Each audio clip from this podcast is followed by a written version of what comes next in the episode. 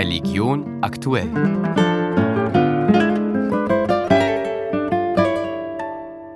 Allein in den ersten zwei Wochen nach dem Massaker der Hamas am 7. Oktober sind die antisemitischen Vorfälle in Österreich um 300 Prozent gestiegen. Im ersten Monat waren es 400 Prozent, zeigen die Zahlen der israelitischen Kultusgemeinde.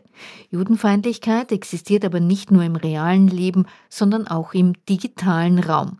Eine Untersuchung der Österreichischen Akademie der Wissenschaften beschäftigt sich jetzt mit Antisemitismus im Netz. Annalena Sieber. Das Projekt fokussiert sich auf zwei Bereiche. Zum einen soll Antisemitismus im digitalen Raum untersucht werden und zum anderen wird mittels Fragebogen und Interviews erhoben, wie Jüdinnen und Juden die Diskussionen auf Social Media und in Foren wahrnehmen. Eine Sorge der jüdischen Community in Österreich war dabei auffallend, sagt der Projektmitarbeiter Tim Corbett. Innerhalb dieser Wahrnehmung von dem vermehrten Diskurs zu diesen Themen glaube ich, ist da auch ein Gefühl von politischer Instrumentalisierung. Also, dass sich jüdische Personen in Österreich so fühlen, dass sie von verschiedenen Gruppen zum Teil auch instrumentalisiert würden, um eigentlich andere politische Ziele durchzusetzen. Der Umgang in den Online-Foren würde zunehmend rauer werden, so Corbett. Was uns diesbezüglich auch aufgefallen ist, ist, dass die leider radikalen Meinungen oft eigentlich den Diskursraum beherrschen. Und das sind dann oft Meinungen, die wahrscheinlich von wenigen Leuten vertreten werden, aber die dann so gewaltig oft geteilt und thematisiert werden, dass sie eigentlich dann am Ende den gesamten Diskurs beherrschen. Es sei eindeutig zu erkennen, dass Jüdinnen und Juden stark unter den Anfeindungen leiden und sich ein großer Teil davon zunehmend aus dem öffentlichen Diskurs zurückzieht. Die Freialeviten in Österreich haben die Türkei aufgefordert, ihren Ehrenvorsitzenden Mehmet Ali Cankaya sofort ausreisen zu lassen. Der österreichische Staatsbürger ist gestern am Flughafen in Istanbul festgenommen worden. Schon in einer Woche soll gegen ihn ein Strafverfahren wegen Terrorismuspropaganda eingeleitet werden. Zu Unrecht betonen die Freialeviten. Der Europäische Gerichtshof für Menschenrechte hat ein Verbot ritueller Schlachtungen ohne Betäubung in Belgien gebilligt. Das stelle keinen Verstoß gegen die Religionsfreiheit dar, so die Straßburger Richter.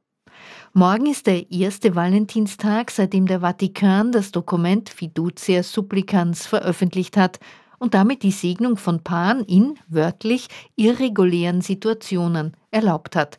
Das sind also homosexuelle oder unverheiratete Paare oder wiederverheiratete Geschiedene. Gestern Abend sind rund 300 Paare in den Wiener Stephansdom gekommen, um sich von Dompfarrer Toni Faber segnen zu lassen.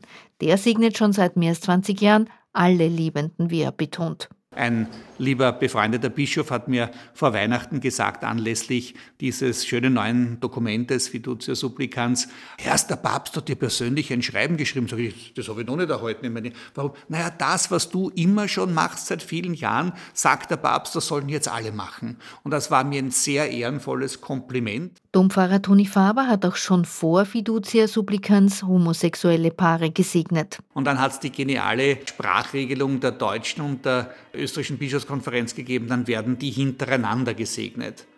Das Maßwerk, wie lang hintereinander bedeutet, ob das auf eine, von einer Sekunde auf die andere ist oder etwas länger dauert, ist dann in die Fantasie und in die Spontanität eines jeden Seelsorgers übertragen worden. Und seither segnen wir wirklich alle. Pfarrer Gregor Janssen, Beauftragter für Regenbogenpastoral in der Erzdiözese Wien, ist schon des Öfteren auf das neue Vatikan-Dokument angesprochen worden, nach dem Motto: Sie, die Kirche, bewegt sich ja doch. Und manche, die, die sagen wohl auch zu Recht, es bewegt sich irgendwie im Schneckentempo.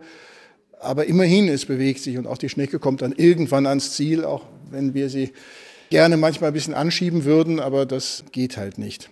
Und ich kann in, in jeder Suppe kann ich ein Haar finden, aber ich freue mich ja mal, dass die Suppe da ist. Sagt Pfarrer Gregor Jansen. Die komplette Reportage können Sie dann morgen hören in Im Fokus ab 16.05 Uhr in diesem Programm. Das war Religion aktuell, Ausgabe Dienstag, 13. Februar. Redaktion Susanne Krischke.